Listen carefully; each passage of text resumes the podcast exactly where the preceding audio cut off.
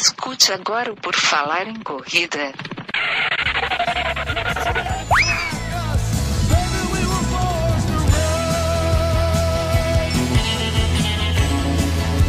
Are you ready to run?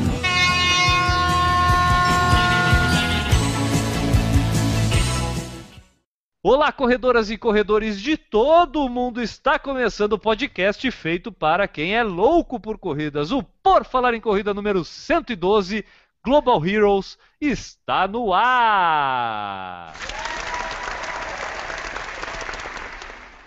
Para fazer essa edição do podcast mais irreverente, descontraído, inconsequente, delirante, irresponsável e mais do que centenário do mundo das corridas. Com o apoio de Medtronic, líder mundial em tecnologia médica e terapias pioneiras, temos ele e seu marcapasso, arroba EALG, Enio Augusto. Tudo bom, Enio? Tudo bem, não vamos marcar passo e vamos lá para a frase. Quem quer fazer algo, encontra um meio. Quem não quer fazer, acha uma desculpa. Bom, o programa de hoje ele foi gravado a parte da entrevista com antecedência a essa abertura que estamos fazendo e nele vocês perceberão que terá a presença do nosso amigo Maurício Geronasso em alguns minutos. Ele apareceu e desapareceu lá no programa, mas ele está presente nesta edição número 112.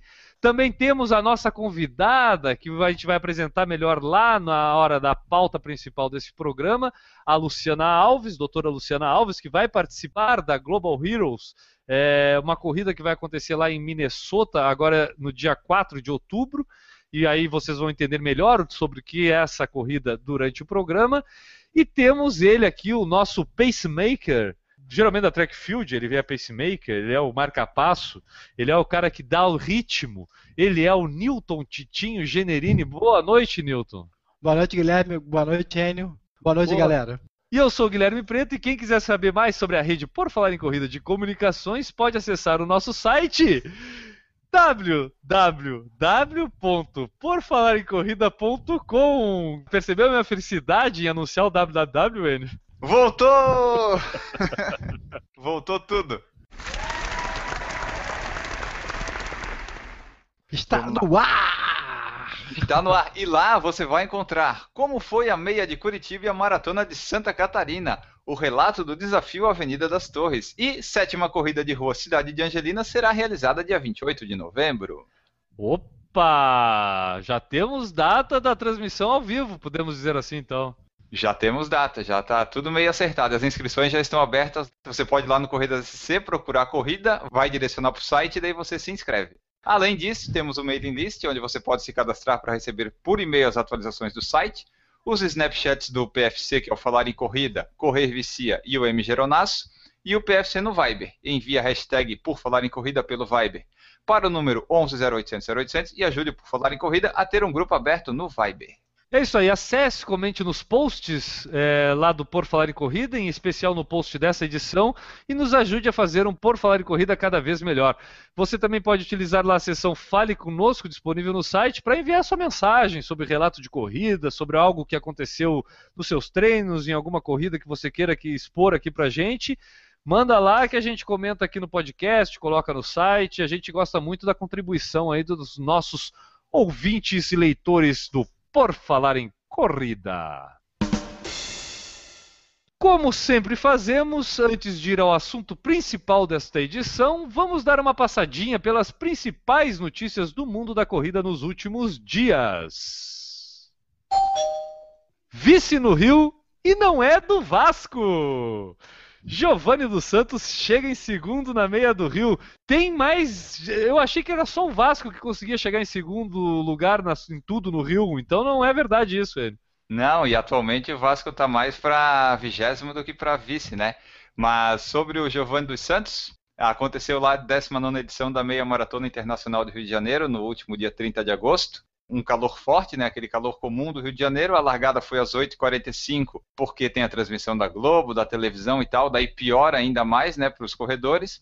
E o keniano Edwin Rotich venceu a prova com 1 hora 2 e 25 e o Giovanni dos Santos chegou apenas dois segundos atrás, 1 hora 2 e 27. Passou a final, a chegada na Globo foi bem pertinho, mas dava para ver que ele não ia chegar. Ele estava sempre perto, mas era aquele perto que não mudava a distância. Esse tempo foi o melhor da vida do Giovanni dos Santos nos 21 quilômetros, para mostrar que mesmo largando tarde e tal, o ritmo foi bom, saiu um tempo legal. E no feminino, a Nancy Prop confirmou o favoritismo e foi a tricampeã da prova, com 1 hora 12,37. E a Sueli Pereira foi a melhor brasileira, chegando na terceira posição com tempo de 1 hora 14 e 16. Em Newton, é, é, o Enio comentou ali que dava para ver que ele não ia chegar no Edwin Rotich ali. É, isso acontece bastante nessas corridas, né? Muitas vezes até pela fisionomia, pela, pela expressão facial do corredor, a gente sabe se ele está realmente fazendo muita força e não vai conseguir, uh, ou se ele está controlando. E, isso é perceptível várias vezes, né, Newton? Eu vi essa prova na televisão, né? O Giovanni tentando chegar. Né, no, assim, faltando uns 7, 8 quilômetros eu comecei a assistir, né? Porque ele chegou bem perto. E parecia que ele ia passar o, o keniano, que a fisionomia dele era mais tranquila do que a do keniano. Mas foi chegando e quando chegava pertinho, o keniano abria. Chegava pertinho, o keniano abria. E no final ele desistiu. No final ele desistiu. Acho que o keniano assim, deixou uma distância confortável.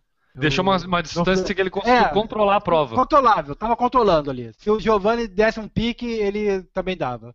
No finalzinho, deu uma apertada, ele foi, foi mais tranquilo. No final, olhando com calma, estava controlado.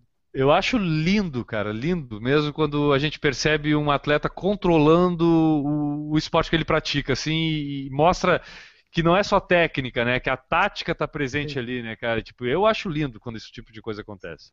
O keniano, durante a prova, é, no finalzinho, tu via que ele olhava bastante para trás. Geralmente, quando o atleta começa a olhar muito para trás, é porque ele tá ele quer que chegue logo, né, a chegada, e ele tá com medo que a outra pessoa venha e passe ele. Quem olha muito para trás é sinal de que vai ser ultrapassado, né? Mas o keniano conseguiu controlar bem. Olha, olha, eu, eu... Teve uma hora, é, é, engraçado que teve uma hora que ele, que ele entrava no posto d'água e o keniano passou reto do posto d'água. Faltava 2 km, acho, no máximo. Alguma coisa assim. E o Giovanni pegou o copo d'água. Só naquele pegar o copo d'água já perdeu 50 metros. E se jogou em cima assim, assim, cara, quem tá atrás correndo que não desesperado, nem ia ver o copo d'água ali, ia passar direto. E a partir desse ponto, eu acho que o Kenan também reparou isso, a partir desse ponto, o Kenan parou a olhar, a olhar menos para trás. E foi na dele. Só corrigindo o que o Enio falou ali, é, quando a gente Oi. olha muito para trás, é que está controlando ou que está com medo de ser ultrapassado. Enio, eu teve uma Golden Four que eu corri, que eu olhava muito para trás, é, era para saber se eu era o último ou não da corrida. Dura na queda. Maratonista de 60 anos, campeã da categoria Master, volta a correr depois de cair da sacada. É, essa história que eu achei bem legal, até vai é para virar um post depois, se eu tiver paciência para traduzir, mas é uma história bem legal. É, depois de sofrer uma fratura e concussão no crânio, a Christine Kennedy, de 60 anos, retornou aos treinamentos para ser a primeira mulher com 60 anos ou mais a correr sub 3 horas na maratona. Ela já fez 2 horas 59 e 39 em outubro do ano passado, onde? Na Twin Cities Marathon, aos 59 anos, esperava fazer o sub 3 horas em Chicago aos 60 anos. Em junho, há três meses, ela caiu da sacada do prédio onde morava, de uma altura de quase 4 metros. Os médicos disseram que se não fosse a força que ela adquiriu na musculatura desde que começou a correr em 81, com 36 anos, as lesões poderiam ter sido fatais. No dia do acidente, uma empresa de construção estava trabalhando lá e não havia avisos ou barricadas dos locais perigosos.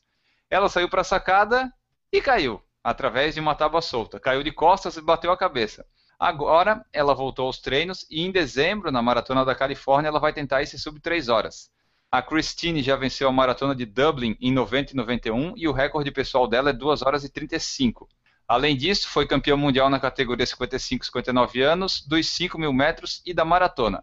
Aos 58 anos, em 2013, ela correu a Maratona de Boston para 2 horas 55 e 1 segundo.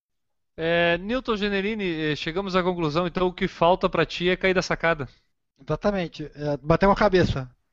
Ou já bati demais, eu acho. Substituição de patrocínio. Skechers será patrocinadora da Maratona de Los Angeles em 2016. Exatamente, até este ano, quem era patrocinadora? A ASICS. E Ano que vem, a Skechers vai ser a patrocinadora principal. O nome da prova vai mudar de ASICS LA Marathon para Skechers Performance Los Angeles Marathon. Esse ano a prova teve Errou! quase 20... Errei? Não, errou o nome aqui, porra. Pioraram 10 vezes o número da maratona, Ah, né, cara? Sketchers Deixaram- Performance. Ah, não, não precisava do performance ali, né? É, só pra frescura. Este ano a prova teve quase 22 mil concluintes e ano que vem a prova acontece dia 14 de fevereiro de 2016 e as inscrições já estão abertas por 170 dólares lá no www.lamarathon.com. Outras notícias e bobagens, vocês podem também acessar lá o www 3w triple double é, por falar em corrida.com. 25 maratonistas que se beneficiam de tecnologia médica serão homenageados no Meditronic Global Heroes de 2015, quando correrão como um time na maratona Meditronic Twin Cities ou na Twin Cities 10 Mile em 4 de outubro de 2015, um domingo. Dentre milhares de candidatos em todo o mundo, foram selecionados dois brasileiros para integrar o time, de 25 corredores heróis que superaram graves problemas de saúde com a ajuda de dispositivos e tecnologia médica, e hoje continuam superando seus limites com a ajuda da corrida e do exercício. Um dos brasileiros é o ex-jogador Camilo Cavalcante, ex-jogador profissional de futebol e portador de um cardioversor desfibrilador implantável, CDI. Ele é de Vitória Espírito Santo. E o outro, a outra brasileira é a doutora Luciana Alves, de Belo Horizonte, fundadora do projeto social Pacemakers Users e usuária de um marca-passo. E a convidada nossa aqui é a doutora Luciana Alves. É isso aí, Enio. Estamos então entre heróis globais hoje, né, cara? Temos o privilégio aqui, cada vez mais, com pessoas interessantes do mundo da corrida para a gente entrevistar aqui no nosso podcast. E hoje a gente está aqui com a doutora Luciana Alves. Tudo bom, Luciana? Olá, gente, tudo ótimo e vocês? Obrigada pelo convite. Ah, a gente que agradece a tua presença e também tá aqui podendo compartilhar um pouco dessa tua história aí que, pelo que o Enio já falou aqui, tem tudo para ser muito interessante para quem estiver escutando esse podcast. Bom, Luciano, então, até para a gente já situar o pessoal aqui, conta um pouquinho da tua história, porque esse projeto Global Heroes, como falou o Enio, é, são heróis né, que superaram graves problemas de saúde com a ajuda de dispositivos e tecnologia médica.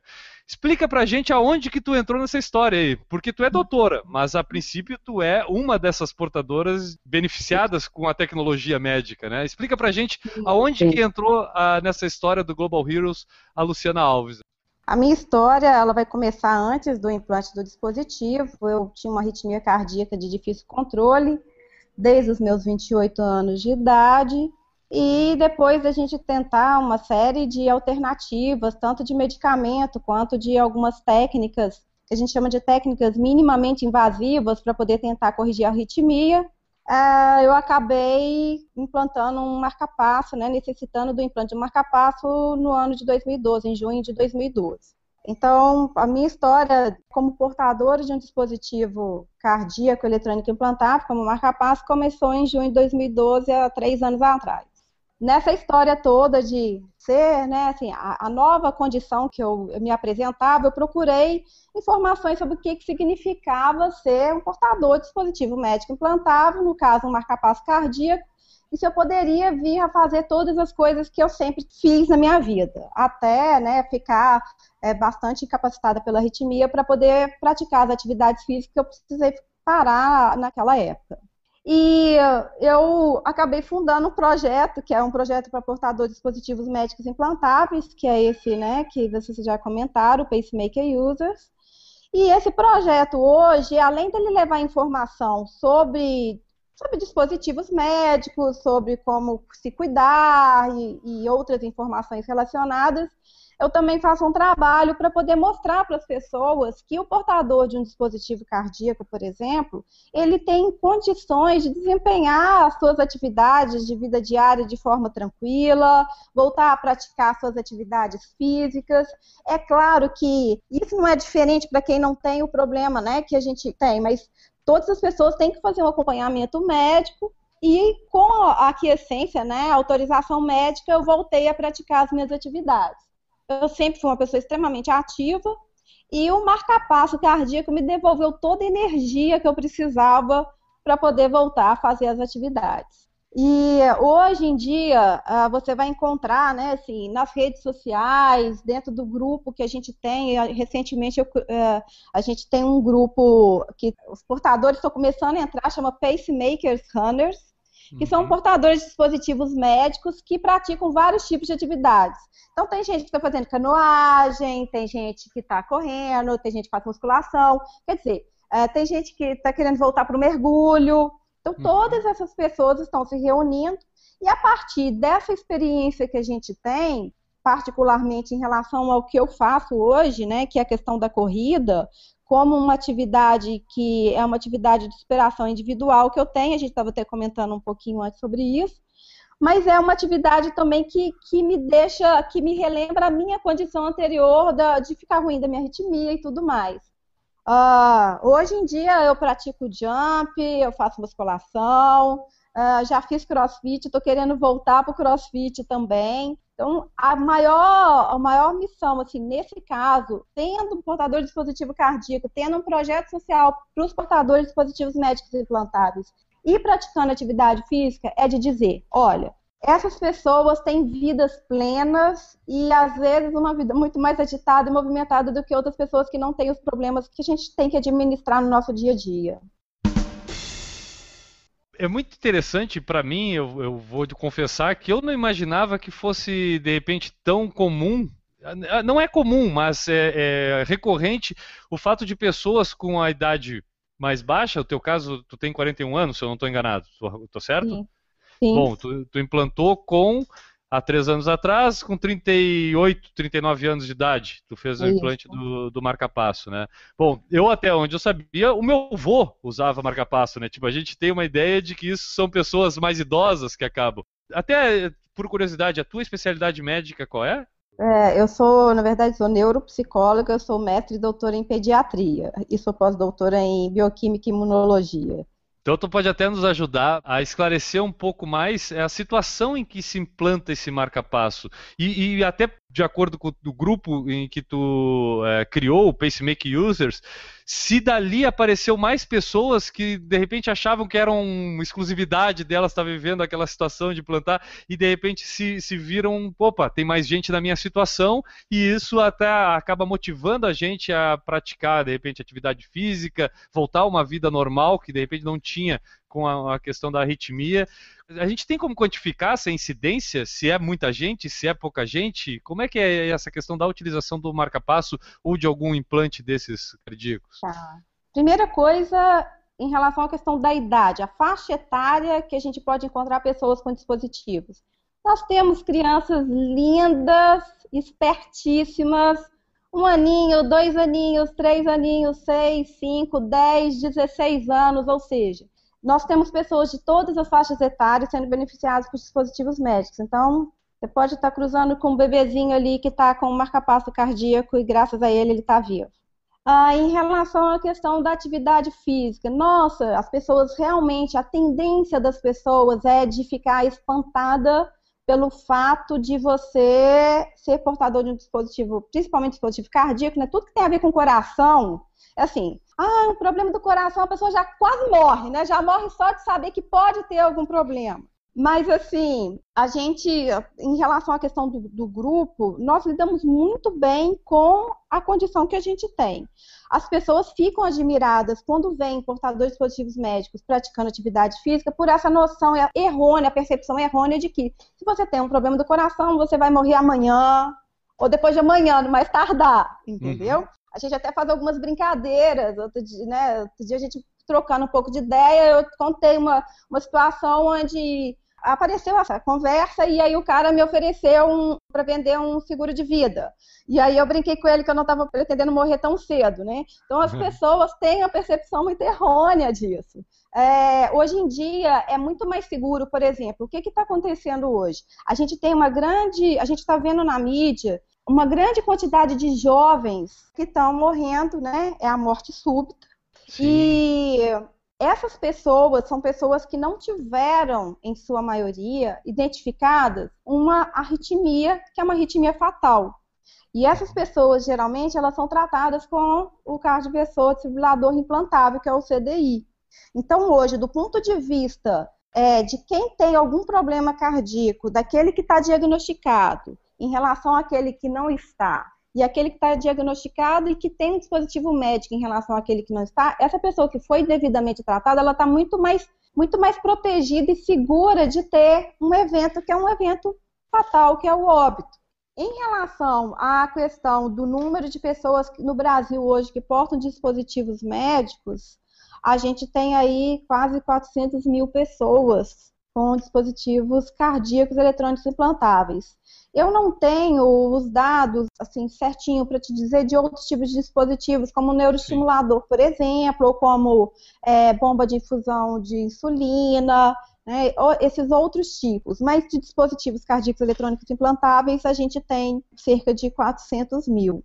E realmente, assim, é, eu acho que uma, uma função muito legal hoje do desse podcast apesar, né, assim, eu sou portador de dispositivo cardíaco, é também alertar as pessoas que não estão, não identificaram suas arritmias, a Sociedade Brasileira de Arritmias Cardíacas faz todo ano a campanha de prevenção das arritmias, né, a questão da, da morte súbita, né, todo dia 12 de novembro. Então, as pessoas precisam ficar atentas para isso. Não pratique atividade física sem fazer uma avaliação. Isso é extremamente importante. Mas essa avaliação é aquele eletrocardiograma simples que a gente faz ou é algum tipo de avaliação um pouco mais elaborada? Olha, é, o ideal é que o médico trace, pelo histórico que a pessoa vai levar para ele, que ele trace qual que seria os melhores exames para aquela pessoa poder realizar. Pode ser que o médico peça que ele faça só um eletro, tudo pode ser que ele peça lá um teste de esforço para uhum. aquela pessoa. Então é importante realmente assim procurar mesmo. Você quer praticar atividade física? Nossa, legal. Faz isso de uma forma mais segura. Eu acho que vale mais a gente pecar pelo excesso do que pela falta. E justamente isso por causa do aumento da incidência de morte súbita. Uhum. Em pessoas jovens, sobretudo. E são justamente essas pessoas que mais estão entrando nas corridas de rua e por aí afora. Em relação àquelas pessoas que têm um dispositivo e que de repente falam assim: nossa, mas você corre! Uhum. Existem sim, é, numa grande quantidade. Algumas delas vão descobrir que elas podem fazer realmente é, a partir dessa convivência que a gente tem com o grupo. Às vezes, o próprio médico vira para a pessoa e fala assim: olha, é, a senhora pode voltar a fazer sua atividade física. Ele fala como, qual é a intensidade, explica, mas a pessoa fica com tanto medo e realmente as experiências que a gente tem antes do implante, né, os mal-estares, às vezes as pessoas desmaiam, essa coisa toda, traumatiza um pouco. E por ser o coração, né, o órgão que máximo vital, o coração é extremamente significativo para as pessoas. As pessoas, elas realmente elas têm medo e hum. aí, quando essas pessoas que têm medo e mesmo assim foram orientadas pelo médico, ela poderia fazer atividade física, e ela te vê, vê você, vê, vê a Nessinha praticando, vê o Mário Neto praticando, vê as pessoas do, do grupo fazendo, elas conseguem assimilar melhor que elas estão numa uma nova condição, que o dispositivo realmente ele tem aquele potencial de devolver para ela energia, é, esperança, que elas podem se programar para poder fazer as coisas no futuro. E é mais ou menos por aí que a gente consegue, por meio de, de, de se mostrar. Né? Às vezes as pessoas falam assim: nossa, você não tem medo de se expor, não. Né? As pessoas já viram, já viram as minhas cicatrizes, já, já compartilhei várias coisas. Eu falei assim: não, eu não tenho nenhum medo, porque uhum. eu acho que se eu tenho essa habilidade, essa capacidade de doar a minha história para as pessoas, para elas poderem, mesmo aquelas que não têm um dispositivo médico, para elas poderem olhar para o futuro e se repensar também né? Qual que é o seu potencial? O que, que você quer para a sua vida? Às vezes as pessoas estão muito estagnadas e elas, elas veem aquilo e elas têm uma motivação para poder dar continuidade em coisas que estavam paradas. Eu tenho essa experiência com pessoas que não são portadoras de dispositivo médico. E para mim é uma grande alegria, mas é, é uma alegria muito grande compartilhar essa história e essas experiências com todas as pessoas, portadores ou não. Eu tenho os meus. Olha, eu, é, eu sou fã de alguns portadores de dispositivos médicos, entendeu? Eu sou fã, tem, tem a Aline, que é do Rio de Janeiro, eu falo com ela, nossa, eu sou a fã de carteirinha, uma portadora de marca-passo, assim, maratonista, sabe, vai para bike, então, assim, tem muita gente, tem muita gente mesmo. Assim, eu não poderia citar tanta gente aqui como exemplo. Uma dúvida que me surgiu agora é a seguinte: é, como é que tu percebeu a necessidade? O que, que te levou a buscar, de repente, essa ajuda? A tua vida antes, tu era ativa, tu falou que tu já, já era ativa antes. Foi, de repente, começar a se sentir mal? Como é que tu chegou? Pô, tenho que procurar um cardiologista, vou ver porque não tá legal, tô me sentindo mal. O que, que era o sentir mal para tu buscar essa ajuda? As arritmias, dependendo do tipo de arritmia, os sintomas que você tem pode ser diferente. No meu caso, eu tinha uma arritmia que fazia com que o meu coração ficasse numa frequência média de 129 batimentos cardíacos por minuto. Nossa, durante, é, mas um dia inteiro ou um oh, minuto? Tinha dia, tinha dia, tinha dia que eu ficava com 150 o dia inteiro. Bem, amigos da Rede Globo, falamos ao vivo e em definitivo aqui do podcast, por favor. Tá, ô, Maurício, por favor, tu só não atrapalha. É só tu não atrapalhar que tu já tá ajudando muito. O Maurício já entrou a 150 batimentos por minuto no Total. podcast. É, Total. É. Vamos lá, Maurício. Então, o que, que então, acontecia? Então, que é isso, Maurício, você é muito bem-vindo aqui. Vamos somar os batimentos cardíacos todos. Não, do Maurício então... não pode somar muito.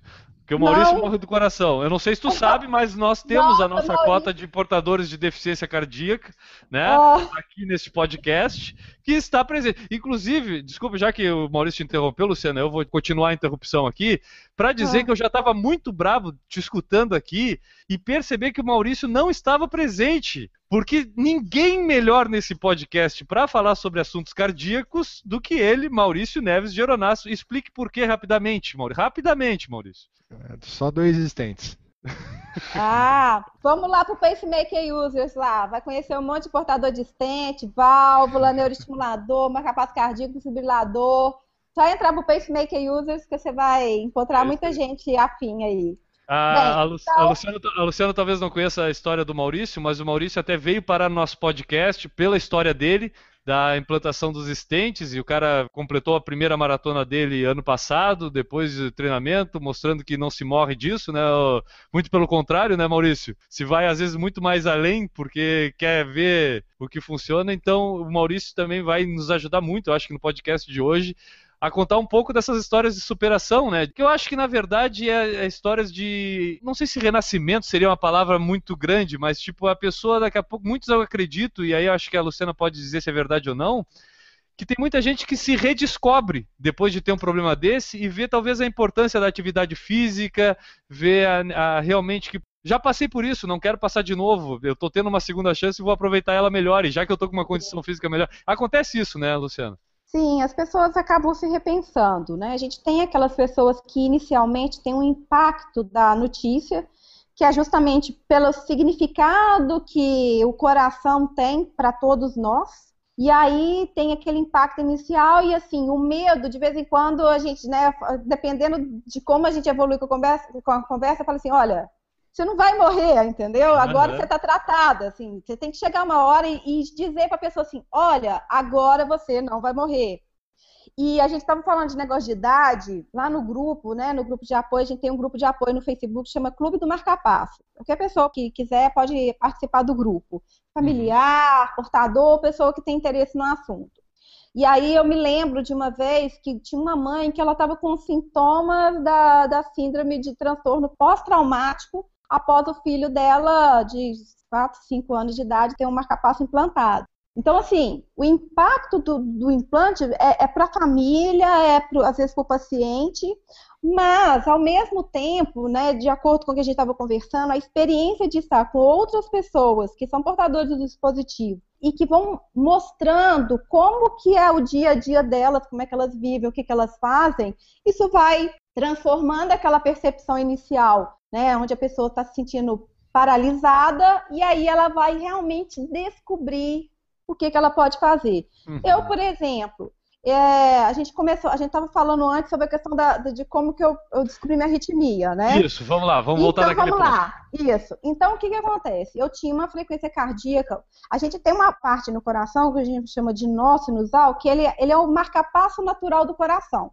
Uhum. Então, por exemplo, né, quando a gente leva um susto, quando a gente se emociona, a gente tem aquela, tem os comandos, ele comanda, fica comandando essas coisas. Quando essa parte não está saudável, como no meu caso, ela pode ter essas, esses disparos. E aí tinha dia que eu ficava com uma frequência de 150 batimentos um dia inteiro ou por dias. Nossa. E isso daí me causava é, uma série de sintomas, incluindo né, a síncope, que é o desmaio, o mal-estar e, e, os cansaços, e por aí vai. E você imagina que isso realmente vai causando um desgaste muito grande para o organismo. Eu fiz três procedimentos que a gente chama de ablação cardíaca, que é um procedimento minimamente invasivo que tenta é, queimar o foco de arritmia para poder tentar ver se trata. Uhum. No meu caso, é, a gente chegou num ponto onde realmente eu não tinha mais condições de, né, assim, de manter, nem manter mais a minha frequência, minha frequência também caiu muito. Dos meus 28 anos até o implante, quando foi principalmente né, nos dois últimos anos, três últimos anos, eu já estava muito mais sedentária em função dos problemas que eu estava tendo por causa da arritmia. Uhum. E, nossa, eu lembro que eu fiquei um bom tempo na UTI antes do implante, a gente ainda tentando algumas coisas, reverter a arritmia, e eu passava muito mal. Quando eu fiz o implante do marca-passo, eu lembro que quando eu acordei na UTI, assim, eu acordei, eu acordei outra pessoa. Uhum. porque eu não tava. Eu acordei outra pessoa. Eu assim, eu não, eu não, eu nem lembrava o que, que era ser eu sem passar mal entendeu? Porque é, na época, inclusive, quando eu estava com arritmia, eu lembro que dependendo do dia, quando a frequência estava muito alta, eu não, eu evitava sentar, encostar em qualquer coisa, porque eu sentia os meus batimentos cardíacos assim, em qualquer parte do meu corpo eu sentia. Nossa. E isso atrapalhava dormir, me causava um cansaço gigantesco e o mal-estar que me causava também, você imagina, você, você acaba não comendo direito e por aí vai eu realmente eu acordei outra pessoa, literalmente depois da cirurgia. Tem muita gente que me procura, ah, Luciana, meu pai vai implantar um marca-passo, minha irmã, minha filha. Eu falo assim, ai, que bom que ela vai se sentir bem de novo, porque a gente esquece como é se sentir. E eu vou dizer mais, essa experiência, uma experiência tão forte que uh, de relatos de, de, pessoas do grupo lá que a gente tem, né, de apoio do Clube do Marca Passo no Facebook, é, as pessoas têm medo porque elas estão se sentindo tão bem e elas, elas tiveram a experiência anterior de se sentir tão mal que daí eu falo assim, gente, eu estou me sentindo bem. Será que isso vai durar? Eu falo assim, vai, vai durar. Que legal. É, é, é, a, a, gente percebe a, a, a emoção na tua voz em falar isso. E, e, pô, ver a, a, sinceridade nessa questão que chega da vontade de implantar o marca-passo. Eu tô quase, com, quase implantando o marca-passo aqui para ver se eu tenho essa energia toda. Que eu acho pois que eu não tenho essa energia toda, entendeu? Pois é. é, eu falo assim, que já que você, né, se você tem um limão, faz uma limonada com ela, né? Ah, com certeza. Ah, tem que ser. Então, assim, eu brinco, eu, eu realmente, eu, eu desejo que as pessoas não tenham problemas cardíacos e que elas possam ter a sua estimulação cardíaca natural e que elas se cuidem e que elas vão no seu médico cardiologista e façam seus exames, mas eu vou, eu, eu realmente como portador de dispositivo cardíaco, pela experiência que eu tenho, eu levanto uma bandeira. E eu ah. falo, né? Às vezes a gente tem gente no grupo que entra desesperado, revoltado. Ai, meu médico tá falando que vou precisar colocar um, desfibrilador, que vou colocar um marca-passo. E a gente vai trabalhando essa sensação de que a pessoa está perdendo alguma coisa. E aí, aos pouquinhos, ela vai entendendo. E eu falo assim: olha, se eu não tivesse a experiência que eu tenho, que é uma experiência tão positiva, que me devolveu a minha vida, e devolver a minha vida significa também que devolveu a minha vida com a minha família. Você sabe que as pessoas às vezes criticam, falam assim, poxa, mas fala que adora, que ama o marca-passo. Eu amo meu marca-passo sim, sabe por quê? Porque eu amo a minha família.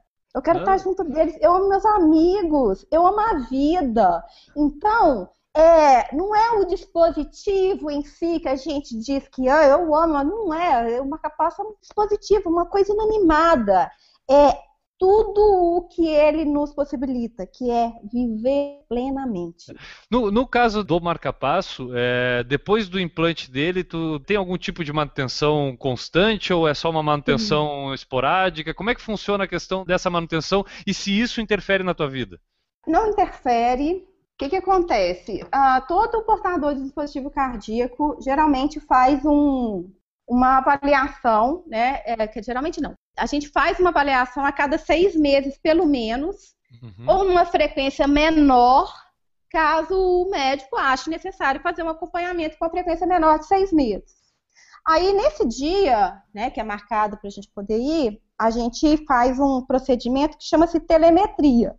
A telemetria, ela consiste em fazer uma análise dos dados do marcapasso. Né? A gente não sente dor nem nada. Coloca uma pecinha em cima do, do local onde o dispositivo está, e aí tem uma transmissão das informações do marcapasso para uma espécie de um computador, e esse computador vai dar uma série de informações para o médico que vai dizer desde quanto de bateria que tem o marcapasso da Luciana, olha, a Luciana, o marcapasso, né, está estimulando o ato, está estimulando o ventrículo, quantos por cento ele está estimulando o átrio da Luciana, quanto por cento está estimulando o ventrículo.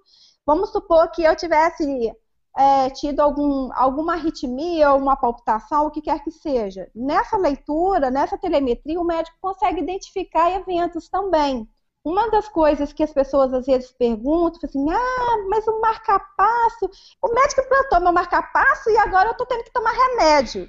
Então, assim, a, a, necessidade da medicação, ela vai persistir em alguns casos, em outros uhum. casos não, né? Porque o marca-passo, o que, que ele vai fazer? Ele vai tratar a frequência, a baixa frequência que a pessoa tem. E às vezes a pessoa tem algum outro quadro de arritmia que é uma arritmia que não é não se controla, né? O marcapasso não vai controlar a arritmia da pessoa, ele vai simplesmente tratar da questão da frequência, e aí a pessoa tem que tomar medicação. Bem, aí nessa avaliação a cada seis meses, o médico vai, faz a avaliação, vai dizer quantos anos você ainda tem de bateria do marcapasso, pode durar mais ou menos, e essa variação de tempo da bateria se deve a vários fatores, que pode ser, tem pessoas que têm o marcapasso implantado, mas o coração dela, às vezes, ele resolve que ele vai trabalhar bonitinho. Uhum. Então, como é que acontece? Vamos supor que você tem lá uma síndrome que chama taquibrade, que é quando a frequência aumenta demais e ela baixa demais. Então, o que, que o médico faz? O médico ele, ele programa o marcapasso da gente para ele poder estimular numa frequência mínima. Vamos supor, a minha frequência mínima é até uma frequência mais alta por causa de outros componentes que eu tenho que eu preciso dessa frequência. Então, a minha mínima é de 80. Então, se um dia o meu coração resolver bater a 90, o que, que vai acontecer? O marcapasso vai pegar e vai falar assim: o coração dela tá batendo sozinha a 90, então vou ficar aqui quietinho. Aí o marcapasso uhum. fica lá, de sentinela. Aí a frequência baixou de novo. Opa, baixou. Aí ele vai estimula no mínimo 80. Então, o marcapasso é Pessoas que não de, são dependentes total do marca-passo, elas podem ter uma estimativa de duração de bateria maior é, em função disso daí. Então, pessoas que dependem totalmente têm uma estimativa menor de duração da bateria. Uh, de tempos em tempos, né, 8, 10 anos, 7, 8, vai, vai variar isso daí, a gente necessita trocar o gerador do marca-passo. Gerador é onde está, lá dentro do gerador tem a bateria. Uhum. Então a gente vai vai para fazer a cirurgia, uma cirurgia bem rápida, bem simples, né? Assim, é, dentro do, do, do, que se tem, é, do padrão é, mais é, de implante que se tem hoje, a cirurgia mais realizada. É claro que às vezes existem outras técnicas que podem ser empregadas para o implante, até em locais diferentes, mas isso é devido a um aspecto muito específico da condição clínica da pessoa. Mas tá. habitualmente a gente vai, faz o implante, da, faz a troca do dispositivo e volta para casa às vezes no mesmo dia. Esse, esse geradorzinho, ele não fica lá no coração, né? O coração fica a pecinha que faz o controle. Ele fica é, subcutâneo, alguma coisa, ele fica mais é. aparente, né? Em algumas pessoas acaba ficando mais aparente. Como é que é assim? O marcapasso tem o gerador, que é, que é aquela parte que a, as pessoas já viram, né? Parece uma bolacha, uhum. tá? Uh, quando o médico vai fazer o implante do marcapasso pela primeira vez, o que, que ele faz? Ele instala o cabo com o eletrodo lá no coração da pessoa e aí o que ele vai fazer é conectar esse cabo no gerador do marcapasso. Uhum. na região da clavícula aqui, na parte um pouquinho mais baixa, uh, o médico faz um corte e faz como se fosse uma espécie de um, faz uma bolsa ali. Aí nessa bolsa que ele faz, na, né, na, na parte da pele cutânea da pessoa, ele implanta o marcapasso naquela região. E aí depois ele vai e fecha. Alguns médicos podem optar também por colocar, por exemplo, em mulher, colocar atrás o músculo da mama, é uma alternativa, né? E existem outras, outros locais que pode se colocar também, mas assim, eu, o que habitualmente se faz é esse do implante, né, no peito. No homem às vezes fica mais aparente, na mulher às vezes sim, às vezes não, vai depender também até um pouco da compleição física. Então, Uhum. ah, quanto menor você for, mais magra, a a- existe uma maior chance de você ter o dispositivo mais aparente. E aí a questão é você lidar mesmo com isso. É, né, às vezes você tem que mudar, às vezes é tipo de, você usava um tipo de camiseta, assim, nossa, não tá dando aqui. Ah, Eu, por exemplo, eu nunca tive vergonha de, de expor ou de ter uma parte do peito onde o dispositivo fica mais saliente. Eu, para mim é super tranquilo, eu tô viva, para mim é o mais importante. Isso que eu, É até um é que- orgulho, é aqui quase uma medalha. lindo? Isso aqui, é, isso aqui é lindo. Você sabe que a gente está falando dessa questão do, de orgulho, medalha, são as cicatrizes. Vira e mexe, a gente tem postagem de cicatrizes e algumas pessoas falam assim, poxa, tem gente que olha para mim até com asco, né? Porque olha aquele tanto de corte. Tem portador. Quem é portador de dispositivo cardíaco desde muito pequenininho, igual a gente tem as nossas crianças lá, assim, são múltiplos cortes. Né? E às vezes aí troca de lado e aquela coisa toda. Mas ah, quem tem isso bem trabalhado na cabeça, realmente, olha, são as nossas vitórias, é, é o nosso mapa de vida. A gente não tem vergonha de estar vivo, não. Deixa eu perguntar uma coisinha aqui pro nosso participante, Maurício Neves Geronasso. Maurício, quando tu recebeu a notícia seguinte, cara, tu vai morrer do coração. Chegasse a ficar com medo, cara? Conta pra gente um pouquinho da tua história, da hora que tu soube que tu tinha algum problema cardíaco e que, como estava falando pra gente a Luciana, e deixou bem claro que a partir daquele momento muita gente pode interpretar como o início do fim. Mas na verdade é o início do novo início, porque a partir dali realmente tu vai ter uma condição de ter uma vida melhor. Como é que foi esse momento pra ti, cara? Bom, Guilherme, antes de eu ter a intervenção propriamente dita, que foi descoberta obstrução arteria- arterial, alguns anos antes eu tinha descoberto que era hipertenso, então eu já vinha cuidando com medicamento.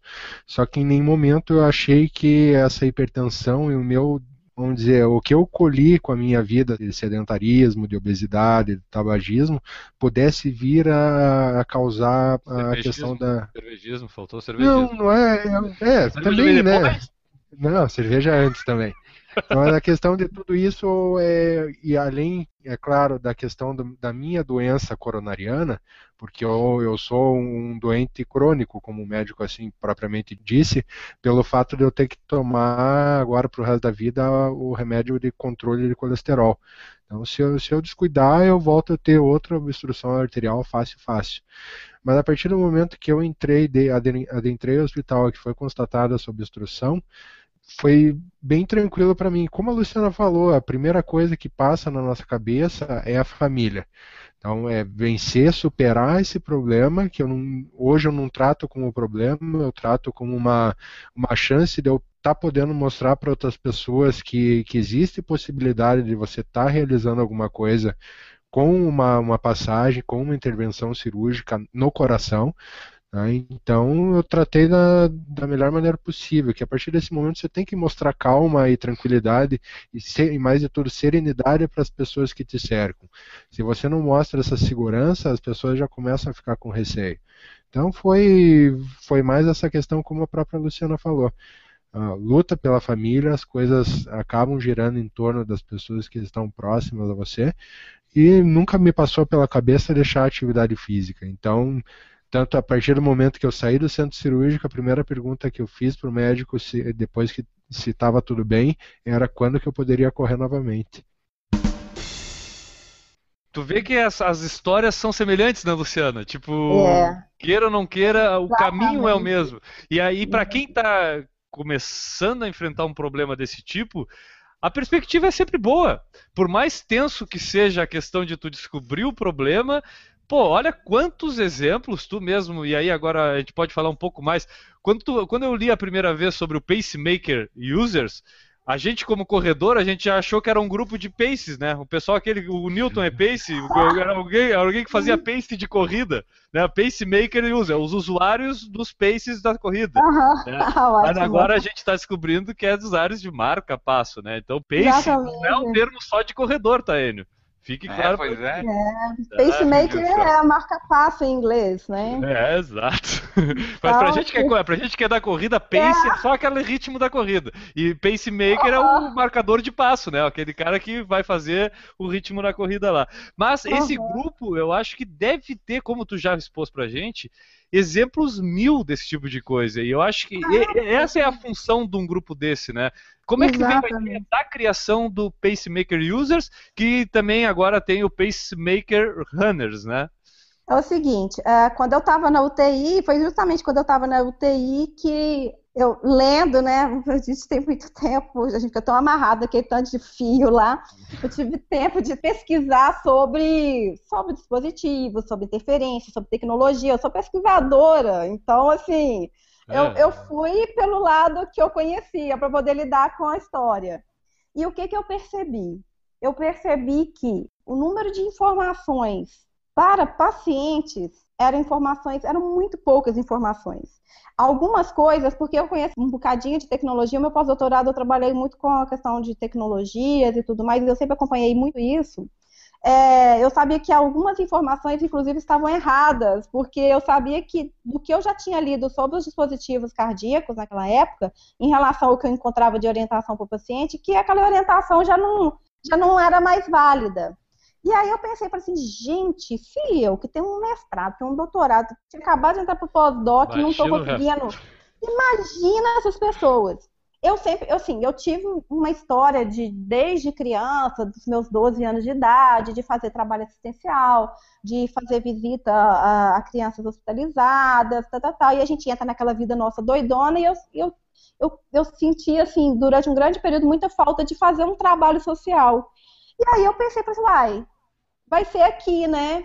É, é nesse lugar daqui, é um benefício que não é só para mim, é um benefício para outras pessoas.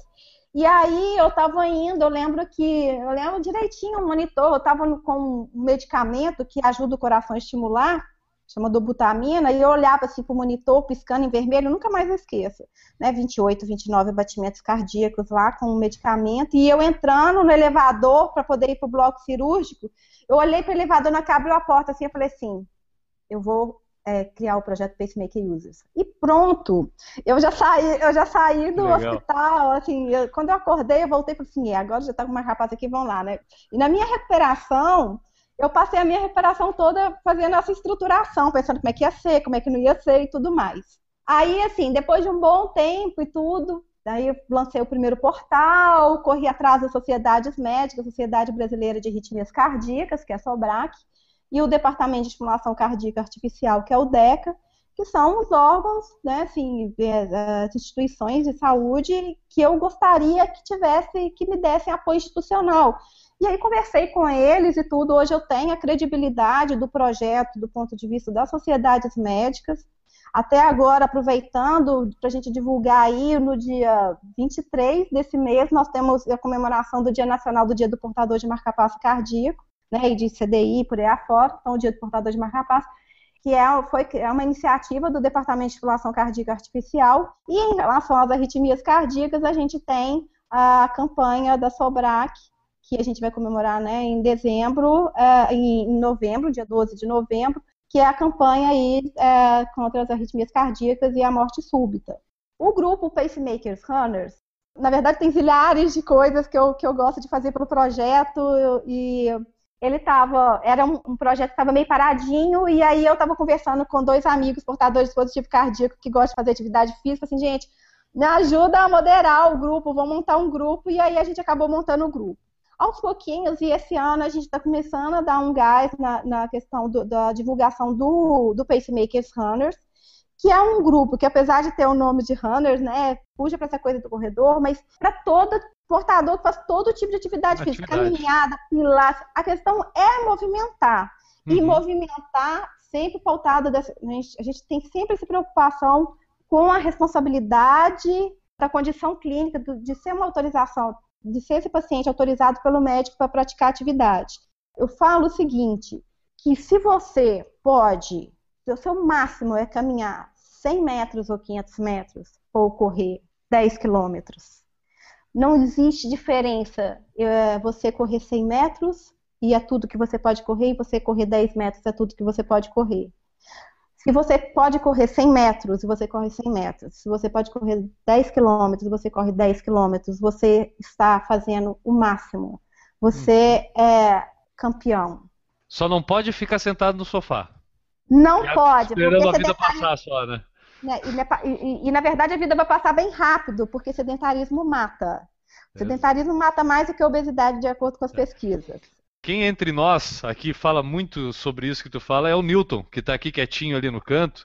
Mas o Newton é um cara que sempre enfatiza isso, que quando ele começou, o desafio dele foram 200 metros, né, Newton? Não é mais ou menos assim a história que tu geralmente conta, cara? É, exatamente. É, eu estava conversando antes de você entrar, exatamente isso. A primeira vez, eu estava, no meu caso, 99 quilos para o 1,74m, 1,75m.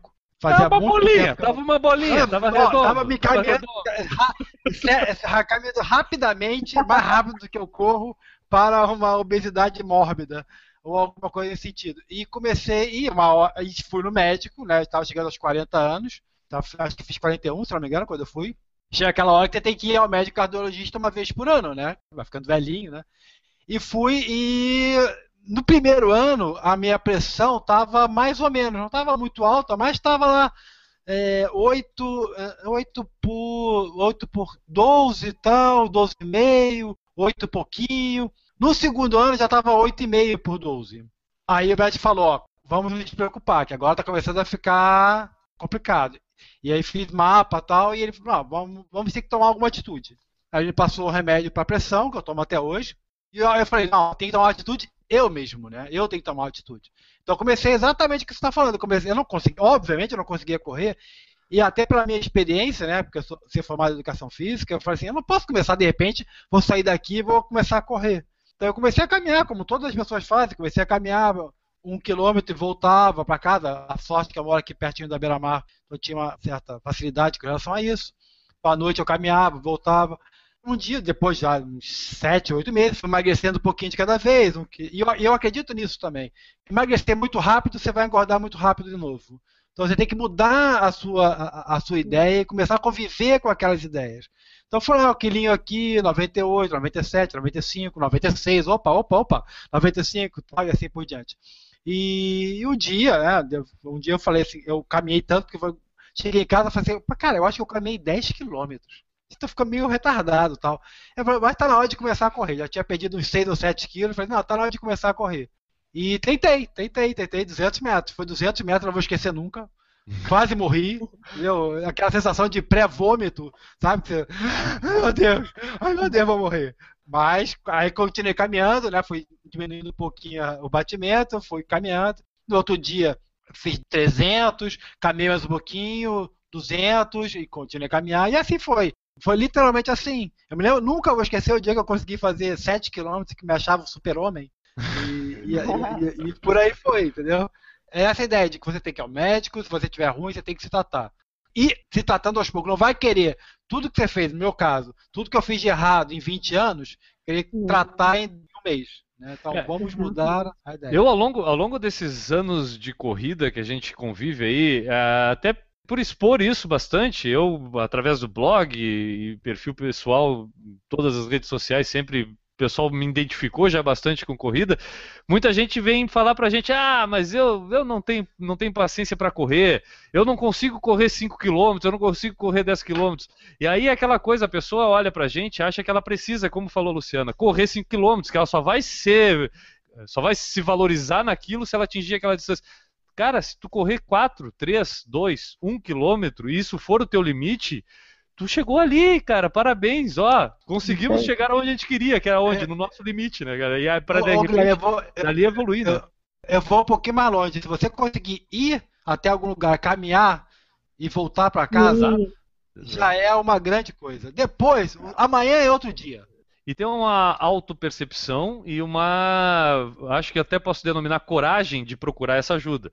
Eu vou, confessar aqui, neste exato momento, e de que depois da minha cirurgia do joelho, que eu fiz, o Newton esteve lá me acompanhando, me ajudando, pegando meu xixi, botando de volta lá na, no, no, lugar, né? Não, eu tenho que contar as coisas que aconteceram, né, Newton? Aqui é assim, meu programa é, da muito, é muito amor né? no coração. É, o, o coração do Newton chega a me assustar do tamanho, de tão grande que é o coração do Newton. Mas é, lá na, numa verificação pós-cirúrgica lá, minha pressão estava alta, e aí o médico falou: Ah, tua pressão tá um pouco acima, não sei o quê, parará, mas não, nem, nem me deixou nervoso. Só que eu voltei para casa e nas semanas seguintes eu senti alguns sintomas assim de dor de cabeça, é, o coração às vezes dava umas palpitadas ali, e já tô aqui, vou, deixa eu até mostrar para vocês. Espera um pouquinho. Primeira mão. Em primeira mão aqui, ó, dia 30 de outubro, cardiologista agendado aqui na minha agenda, ó. Tá? Às 14h10 tem um horário marcado, cardiologista, porque sabe como é que é? A gente tem que fazer o programa, não adianta só falar da boca para fora, né?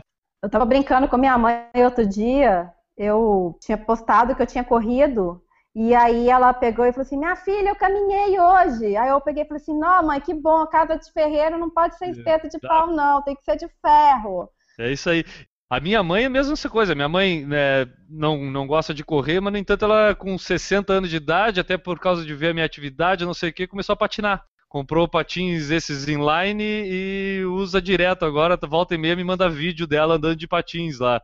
Entendeu? Tipo, eu acho o máximo, eu incentivo cada vez mais, pode ter certeza.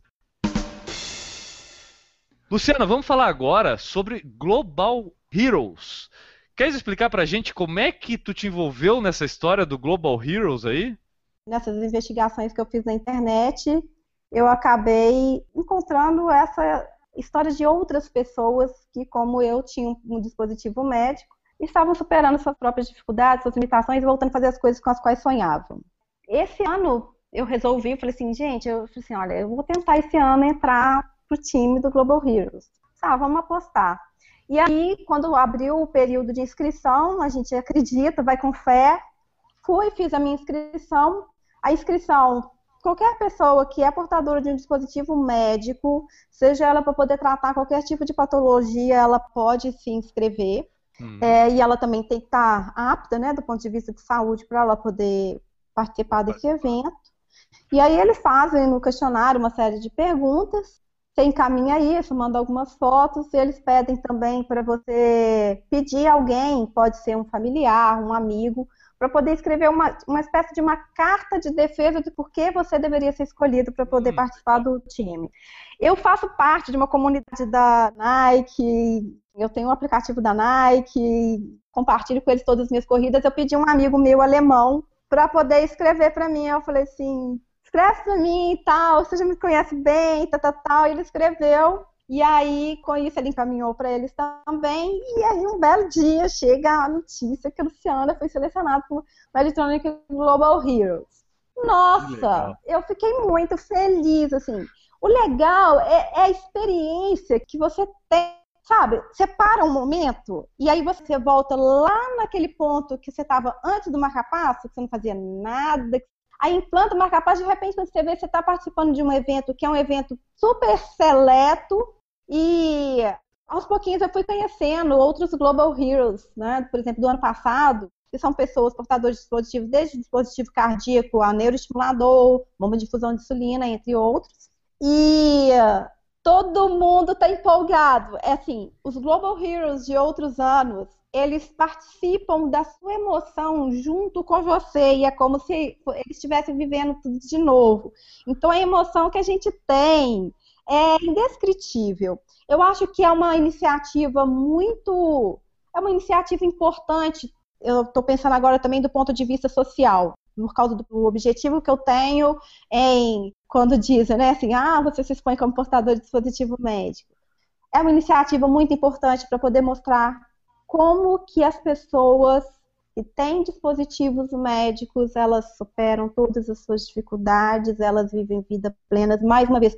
E eu estou enfatizando isso, já falei, eu não estou repetindo porque eu esqueci, eu estou repetindo porque é importante. Portadores de dispositivos médicos implantáveis. Eles usam uma tecnologia que lhes permite viver vidas plenas. Então, trabalhar, praticar atividade física, amar. Você sabe que a gente estava na, brinca... na brincadeira, não, conversando sobre várias coisas.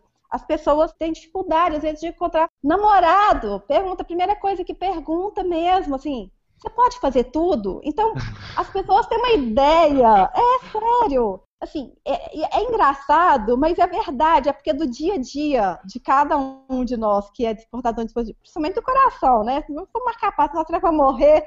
Então, assim. Uh... Já, já, teve, já teve situação de amigo teu ter cuidado excessivo contigo, assim, tipo, Lá sei eu, vou fazer um passeio de aventura e aí, não, parei um pouquinho, deixa a Luciana, não, não ah, cuidado com a Luciana que ela pode infartar aqui do nada. Já sentiu situações assim? Olha, eu sou muito agitada. É, eu sou completamente hiperativa, né?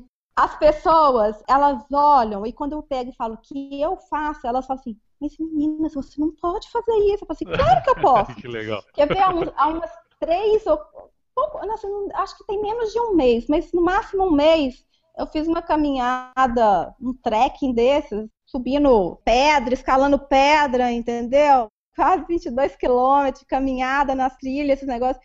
E assim, beleza, a gente fala que tirando o cansaço da a parte muscular, que é claro porque você exige, de resto, fala assim, vamos para a próxima, porque mentalmente você está preparado para isso. Mas assim, as pessoas realmente têm um cuidado, elas têm medo, mas como eu sou muito agitada e eu já faço esse tanto de coisa, elas não se assustam. Agora, você quer ver uma coisa legal que aconteceu outro dia, lá no, meu, lá no grupo do, do Pacemakers Runners? A menina, ela conseguiu me superar. Ela perguntou para mim assim, gente, portador de marca-passo pode lutar kickboxing? Ué, mas vai, vai, que toma um chute no, no gerador ali e desconecta as coisas. Pois é, eu até brinquei com ela, até, brinquei não, até falei com ela assim, que eu, eu queria ter feito Krav Maga. Hum. Só que daí eu falei assim, eu tive que pensar quatro mil vezes, é claro que eu não vou fazer Krav Maga, né? Mas assim, a gente falou da questão do risco e tudo mais, e realmente não é aconselhável de jeito nenhum. A gente tem que cuidar muito bem da, da loja, né? A gente chama de loja esse local onde está implantado. A loja de uma rapaça ele tem que estar tá íntegra. Então você tem que evitar ter lesão nesse local para não ocasionar alguma complicação. Às vezes a pessoa pega, tem uma queda, uma lesão e tudo, solta um cabo, um eletrodo, e aí é muito complicado. A pessoa tem que acabar fazendo, às vezes, um procedimento muito mais pesado do que o simples implante do marcapasso cardíaco. Bem, mas em relação à questão do Global Heroes, é, foi dessa forma que eu cheguei até eles e eu fiquei muito feliz de poder participar, até porque eu estou aqui conversando com vocês também, né? E além de eu poder contar essa história para as pessoas, eu estou podendo mostrar para elas também é, que a gente pode fazer tudo e que não precisa ter preconceito. Tem pessoas que têm preconceito contra o portador de dispositivo médico. O mercado de trabalho também tem preconceito contra o portador de dispositivo médico. Eu fiz uma pesquisazinha bem pequenininha lá no meu grupo, assim, mais de 50% das pessoas alegou já ter sofrido algum tipo de discriminação do ponto de vista de conseguir uma recolocação no trabalho, no mercado de trabalho. E aí eu até brinquei, eu até outro dia fiz um post, até foi no LinkedIn que eu coloquei assim, que qualquer hora eu iria disputar uma vaga de trabalho com recursos humanos na corrida, eu ia chamar assim, vamos para a corrida, quem ganhar fica com a vaga. Uhum. É uma brincadeira séria, entendeu? Por quê? Existe sim uma cultura de que esse portador de dispositivo médico poderia ser um sujeito que vai faltar ao trabalho, que vai adoecer direto e por aí afora. Isso não é verdade. Isso não é verdade. Isso é um puro desconhecimento. E eu espero que com esse podcast, com a divulgação do projeto Pacemaker Users, com outros eventos no Meditronic Global Heroes, mostrando todas essas histórias de superação que as pessoas no Brasil e no mundo todo que elas possam ver a gente de uma perspectiva completamente diferente. Porque a nossa vida pós-implante de dispositivo também tem uma perspectiva completamente diferente e a maior parte de nós tem uma perspectiva extremamente positiva. É, o Global Heroes, é, como o Enio falou no início, é, são 25 corredores ao redor do mundo, né? É, isso mesmo. Tu já conhece as outras histórias? Já tomou conhecimento das outras 24 ah, histórias? Algumas sim, né? Teve a divulgação é, no Facebook, né, deles e tudo mais. Já li algumas histórias. Tem gente até que Então, tem outros portadores de dispositivos cardíacos, tem portador de neuroestimulador, tem portador de bomba de fusão de insulina e por aí afora. Todas as histórias são histórias de pessoas que realmente se encontraram numa situação muito difícil e que se redescobriram após o implante do dispositivo. E, e, e eu falo que é o seguinte, assim, a grande estratégia é se reinventar. A gente se Sim. reinventa, Sim. porque, assim, por exemplo, hoje para mim o meu marcapasso ele é alguma coisa como se fosse um dedo, um dedo, nariz, boca. Ele faz parte de mim. Uhum. E uma coisa muito legal também é que a gente vai reconhecer no seu organismo, porque o organismo a gente responde a esse ao, ao estímulo, a um, um, aparelho, né, que está ali dentro do seu corpo, querendo ou não, é um, seria um corpo estranho. Mas à medida que você vai incorporando essa percepção de o que, que é você ser um portador dispositivo e o dispositivo em si, tudo fica muito mais fácil. Então você se reinventa. E essas pessoas se redescobriram mesmo, e elas foram buscar superar desafios e foram ressignificar suas vidas dessa forma. E chegaram aonde elas estão agora, no Meditronic Global Heroes 2015, 2014, 2013 e por aí afora. Legal. Só gente muito legal. Eu estou vendo aqui o Global Hero, Medtronic Global Heroes começou em 2006, né? Então a gente já vai para a décima edição e a prova ela consiste numa mara... tem as distâncias de maratona e tem as distâncias de 10 milhas, né? É, tu vai nas 10 milhas, né, Luciana? Vou nas 10 milhas. Quem se interessar, o... vai estar no post desta edição lá no porfalarencorrida.com o link para conhecer melhor os participantes aí dessa edição. Tem toda a lista dos participantes aqui. Mas para quem está nos ouvindo ter uma ideia, é... os participantes são de diversos países mesmos aqui. São França, Letônia, é, África do Sul, do próprio Estados Unidos, Holanda, temos Reino Unido, Rússia, Japão, Irlanda, Canadá, Malásia. Tem uma, uma moça aqui de, de Belo Horizonte, no Brasil, né, Luciana? É. é. Por acaso sou eu. Por acaso é a Luciana. Uhum. Tampa, Flórida. Tem o Camilo, que é de Vitória, aqui também. Tem da China. Então, é, é, um projeto global mesmo e que mostra que, inclusive, independente do lugar do mundo, as pessoas são capazes também, né? E como é que tá a tua expectativa para a participação aí nessa prova, lá, lá, lá em Minnesota? Nossa, tá a melhor possível, né? Assim, agora que chegou literalmente mês de setembro, a gente fica assim, nossa, que legal. Hoje eu tava até, hoje eu fiz a minha corridinha de 16 km e meio e fiquei assim bem satisfeita assim, né? Feito, como se diz. Totalmente preparada e olha, eu curto demais a vida e vai ser uma delícia estar lá com todo mundo. Vai ser uma delícia conhecer mais gente, vai ser uma delícia vencer mais quilômetros. Nossa, tu, via, tu viaja quando para lá? A fazer, é, dia 30. Dia 30. É, eu tô começando a fazer minha contagem regressiva. Dois... A prova acontece dia 4. A gente tem eventos lá até o dia 4 mesmo. Dia 5 a gente já está embarcando de volta. Mas do dia 1 até o dia do evento, até a corrida no dia 4, a gente tem, eles estão preparando várias coisas lá pra gente, que os outros Meditronic Global Heroes já falaram assim, gente, vocês vão adorar tudo que eles prepararam, todos os eventos, então nós estamos, assim, né, empolgadíssimos, eu falo assim, que o marca-passo está estimulando aqui, que vem aquela emoção, assim, que o coração vai lá e o marca-passo vai lá e faz assim, tum, na frequência cardíaca de alegria, entendeu? A frequência até sobe de alegria e de emoção. Legal. A prova é Medtronics Twin Cities Marathon Weekend, né? Que é, vai, a prova liga duas cidades, pelo que eu estou entendendo aqui, Minneapolis e St. Paul. É isso, né? É. Me falaram que é mara... que assim, que o caminho é maravilhoso. Enio, temos e... mais informações aí sobre a prova? Não, o Global Hero, só complementando de todas as informações que tu passou, ele vai reunir 16 países diferentes de seis continentes nesses 25 corredores, né? E daí vai ser lá dia 4 de outubro.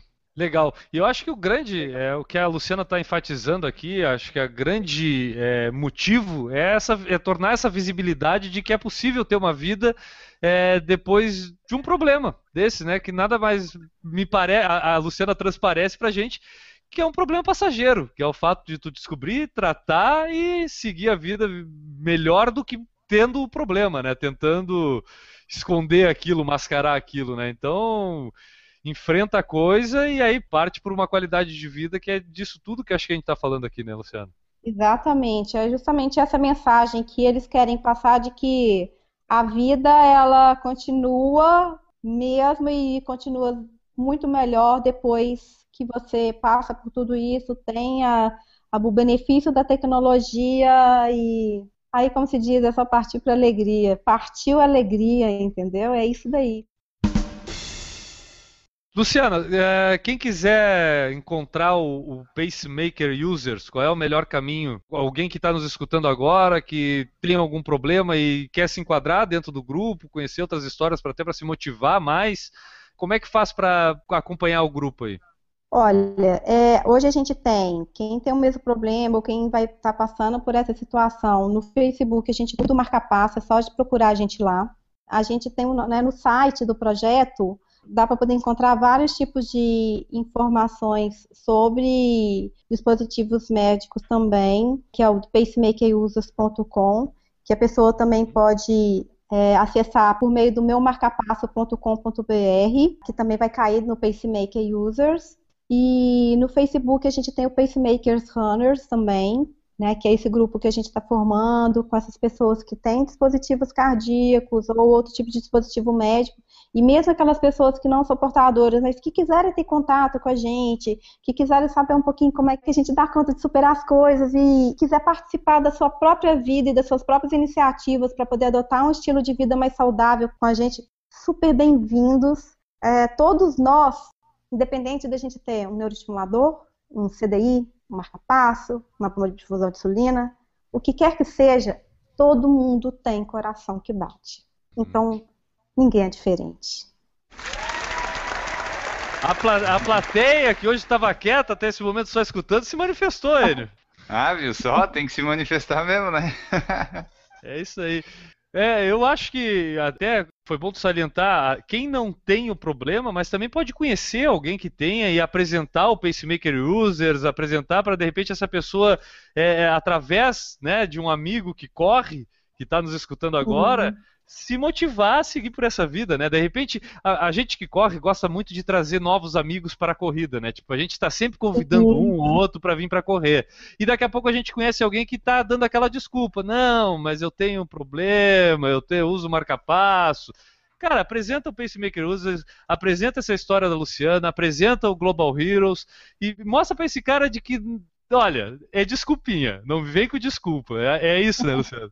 Olha, é mais ou menos bem por aí, viu? Porque eu vou te ser muito sincero, o número de pessoas que tem algum problema, estou falando mais no caso cardíaco, porque realmente, assim, é, né, é o que pesa mais, que não pode fazer nada é muito pequeno.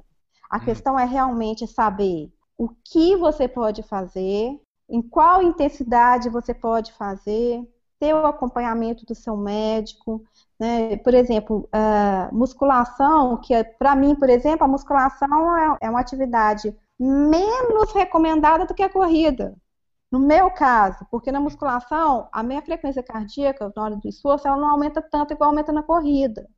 Então, o que, que eu faço? A musculação eu costumo fazer com alguém acompanhando. Uhum. É, a medida é clara que quando você tem um condicionamento cardiovascular melhor e tudo, você tem menos sintomas que podem, né? Você pensa, ai, poxa, eu faço as minhas atividades todas de uma forma responsável. Eu tenho gente da medicina, do, do esporte que eu conheço, né, que são amigos, pesquisadores também que estão junto, e aí a gente também estuda um pouquinho sobre essas coisas. Então, eu nunca recomendaria, de forma alguma, que ninguém pegasse Nenhuma pessoa que está escutando a gente agora, que não fez, achou super legal uma história, nossa, eu fico muito feliz com isso, mas eu vou te pedir, não saia daqui e vai correr. Sai dessa entrevista daqui, planeje semana que vem, tudo, vai, consulta seu clínico, fala com ele, olha, tô querendo mudar de vida, faz isso. Não recomendo nenhum portador de dispositivo médico, implantável, qualquer ele que seja, que escutou essa entrevista, que saia daqui, vai correr, vai fazer musculação, vai fazer jump, vai fazer o que quer que seja, canoagem. Recomendo que você pegue, que bom, que legal que você está motivado, vai, marca com seu médico, fala para ele que você está querendo fazer isso, traça um plano, e aí sim as pessoas vão sentir os benefícios. E não recomendo para ninguém que nunca fez atividade física nenhuma assim, e que não saiba da, da condição dele cardiológica, que se aventure hum. numa atividade. A vida é muito preciosa. A gente, eu já tive duas paradas cardíacas, são as que eu me lembro, entendeu? E assim, a vida é muito preciosa. Nossa, eu jamais ficaria triste porque eu tenho um dispositivo cardíaco, porque eu estou viva. Eu nunca, eu jamais ficaria triste porque eu tenho duas cicatrizes grandes, porque eu estou viva. Luciana, eu tô sem palavras para te agradecer todo o teu depoimento aqui pro podcast. Eu acho que se a gente tocar uma única pessoa ou meia pessoa que seja, eu acho que a gente também já vai ter cumprido um pouco esse papel do podcast, porque a gente, quando começou, era para atingir, né, Enio, um grupinho de pessoas aqui de Santa Catarina, que era lá no. que a gente tinha o nosso grupo Loucos por Corrida, e aí daqui a uhum. pouco a gente começou também a ver que a gente conhece, começa a ter ouvintes em vários outros lugares, e a gente também uhum. quer fazer a nossa parte. Eu acho que trazendo depoimentos como o teu, como a gente trouxe o do Maurício um dia, que acabou virando nosso amigo e participando aqui do podcast também, e a gente também sempre pode utilizar esse exemplo através dele. E aí, é bom, é, é, é uma forma também de a gente tentar mostrar que, cara, o nosso esporte, pelo menos o esporte que a gente escolheu, a corrida, a gente até fez um outro programa, meu outro esporte, porque todo mundo acaba também gostando de praticar um outro esporte, mas o que acabou nos unindo, o Guilherme, o Enio, o Newton, o Maurício e hoje a Luciana aqui, é a corrida trazer uhum. gente para esse esporte que a gente pode também recuperar vidas, né? Trazer é, gente para a vida de volta. Porque às vezes uhum. tá batendo só o coração não é estar tá vivo, né? Às vezes tem que viver mesmo, né, Luciano? Nossa, não basta estar tá ali. Você tem toda a razão. Pulsando o coração não significa que tu esteja vivo. Tu tem que aproveitar isso que tu tá podendo utilizar. Eu acho que eu, eu, vejo o nosso podcast também como uma forma de a gente poder, de repente, dissipar mais essa informação de que é possível para todo mundo a atividade física. Enio, Sim. temos mais alguma coisa a perguntar? Eu estou satisfeitaço. Não, eu acho que a gente conseguiu abordar bastante coisa para o pessoal aí que está ouvindo, acho que vai ser bem legal que o pessoal vai ver. Acho que a maioria que nos ouve já corre ou pratica alguma atividade, né? Mas para esse pessoal mostrar para alguém que eles conheçam que de repente é sedentário ou não está fazendo nada, é uma pessoa que é saudável, mas não faz nada, né? Mostra como é que dá para se motivar Ó, e sair para da inércia o cara vai salvar uma vida, vai ganhar um, um, amigo mais ainda, porque o cara vai ficar mais amigo teu ainda porque tá levando pra corrida, e nós vamos ganhar mais ouvinte, né, Enio? Porque aí pois cada é. um que escuta chamar o outro para escutar, vai ter mais audiência também por falar em corrida. Então todo mundo sai feliz da história. Newton Generini, Nossa. já marcou o cardiologista? Meu cardiologista vai ver por ano, meu amigo. Não dá mole, não. É isso aí. Siga o exemplo do nosso ancião aqui, o Newton Generini. Luciana, muito obrigado mesmo. Muito obrigado pelo teu tempo que tu dispensou para a gente poder passar essa mensagem linda aqui no podcast. Eu que agradeço de coração mesmo. Espero que a gente tenha outras oportunidades e eu tenho muita gente para indicar para vocês que são pessoas inspiradoras. Eu também me inspiro. Eu posso inspirar algumas pessoas, mas eu tenho as pessoas que me inspiram também. elas são, sabe, é, realmente vale a pena conhecer a história de todas. Legal. Muito obrigada boa sorte lá em Minnesota. Mande notícias pra gente. A gente quer saber como é que tu foi lá. A gente vai querer saber da história de como foi a Global Heroes lá em Minnesota. Não vamos perder o contato e os ouvintes aqui leitores do Por Falar em Corrida vão ver ainda como é que foi a Luciana Alves lá em Minnesota. Boa sorte, Luciana. Muito obrigada, gente. Muito obrigada. Bom, depois dessa maravilhosa entrevista, Enio, nos resta falar sobre o calendário de corridas, né? Isso, aí você que está ouvindo, saia da inércia e vá correr. Tem a Track Field Run Series Shopping Guatemi Florianópolis, dia 27 de setembro aqui em Floripa, 5 e 10 km tfrunseries.com.br. Tem também a meia maratona Caixa de Florianópolis, 11 de outubro, 21, 10 e 5 km. Lá no Maratonas Brasil você encontra o link. E tem a Corrida das Flores, enviada pelo Thiago Graff, que vai ser dia 8 de novembro em Joinville, Santa Catarina, 5 e 10 quilômetros, o site é o lá da corville.com.br. E a sétima corrida de rua, cidade de Angelina, que acontece dia 28 de novembro em Angelina, Santa Catarina, 5 e 10 quilômetros. As inscrições lá no corridadeangelina.com.br, onde estaremos fazendo a transmissão ao vivo antes, durante e depois da prova. Inscrições já estão abertas. Para saber mais sobre a gente, sobre o Por Falar em Corrida, entre lá no nosso site www.porfalarencorrida.com e lá você vai encontrar nossas redes sociais, poderá enviar sua mensagem, interagir com a gente, mandar críticas, sugestões, né? Exatamente, agora tá tudo liberado lá. Tem comentários, tem o Fale Conosco, tem todos os posts. É só entrar lá, entrar em contato com a gente. Pode elogiar, criticar, mandar sugestões, fazer o que você quiser. E ainda, né, se você quiser associar sua marca, evento, corrida ou produto, aqui é o Por Falar em Corrida, envie sua mensagem através da seção Fale Conosco no site www.porfalaremcorrida.com ou envie um e-mail para porfalaremcorrida.gmail.com. Bom, depois deste brilhante podcast, me resta despedir dos meus amigos que aqui estão. Enio Augusto, tchau. Foi muito legal esse programa aí. Fica a dica aí para você que já pratica atividade e ouve esse podcast. Você já pratica atividade física, mas mostre para quem não pratica que você pode praticar e tem gente em condição aparentemente bem pior, consegue fazer muito mais. Então, todo mundo fica bem, a gente ganha um novo ouvinte e seguimos em frente e voltamos na 113. É isso aí. E pode apresentar o podcast para qualquer outra pessoa, até que pratique também, que não escuta. Fala, pô, chega assim pro cara. Cara, tu já treinou escutando. Tu que gosta. Tu, quando tu vê o cara, um amigo teu que corre com fonezinho de ouvido, dá a dica para ele. Tu já treinou escutando por falar em corrida? Cara, é muito bom. A gente treina melhor, nosso tempo melhora. Faz, nos ajuda a ter mais ouvintes, né, Enio? Cada Isso. ouvinte nosso que trouxer mais um são é o dobro de ouvintes. Isso, vão ficar com Uma quatro ouvintes no final do mês. Já dá bastante gente, dá o dobro. é. é, viu só? Mas a conta é essa, né, Enio? Isso, cada um apresenta para um e assim a gente vai replicando numa PG, progressão geométrica, né? E vai. É isso daí, galera. Bom, os, a convidada teve que sair antes, a gente tinha ocupado o tempo dela aqui, mas a gente agradece mais uma vez a Luciana Alves pela participação e depoimento maravilhoso que ela deixou para esse Por Falar em Corrida número 112. A gente agradece também a participação do Maurício Joronasso, nosso exemplo de superação cardíaca aqui do Por Falar em Corrida, que esteve presente durante um pequeno período lá na entrevista, mas acabou faltando luz na casa dele e sem luz não há internet. Isso temos que resolver, Enio. Temos que resolver esse tipo de problema, hein? É, ou ele tem que contratar um 4G bom lá. Mas a falta de luz é um problema muito, muito preocupante. É isso daí. Mas ficamos felizes por completar esse podcast, mais um para a nossa história, e voltaremos na semana que vem. Um abraço a todos e tchau!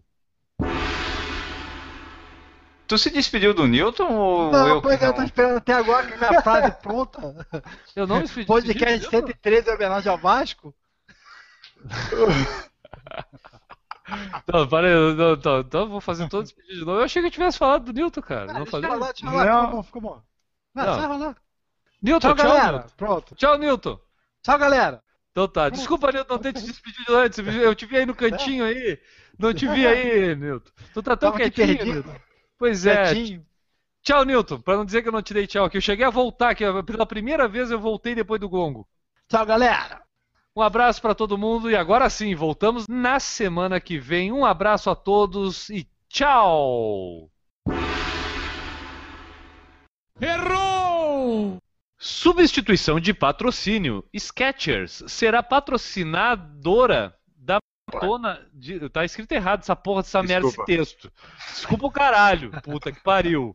Tá? Vamos lá, sem falar palavrão, por favor. Errou! Daí esse ano a prova teve quase 22 mil concluintes e vai acontecer. É... Cadê o dia da data aqui? Eu não coloquei. não, cadê? Fevereiro, em fevereiro. Ah, não. a audiência, essa vai lá pro erro. Olha o que está escrito aqui. A prova acontece dia de fevereiro de 2016. De fevereiro. De fe... fevereiro tem. Ó, a probabilidade de errar, Enio, é bem menor em fevereiro. 1,28, né? Não, ano que vem é bissexto. É, é um Tá muito grande a chance. É, vamos lá. É, vamos lá procurar a data. Procura a data. Já achei. Já achou? Tá lá no Corridas SC a data não, né? Ainda não. Corrida LA não existe. Não, corrida CA, né? Corrida Califórnia. Errou! Será que a gente pode falar o porquê que tirou o nome ali do Vale das Graças? Pode, pode falar. Eu não sei, mas foi por causa da briga com o padre lá ou não foi por causa da briga com o padre? Foi, o padre foi por causa do padre. Ah, o padre, o pai amigo do Newton, o padre amigo do Newton. Grande pessoa, grande pessoa.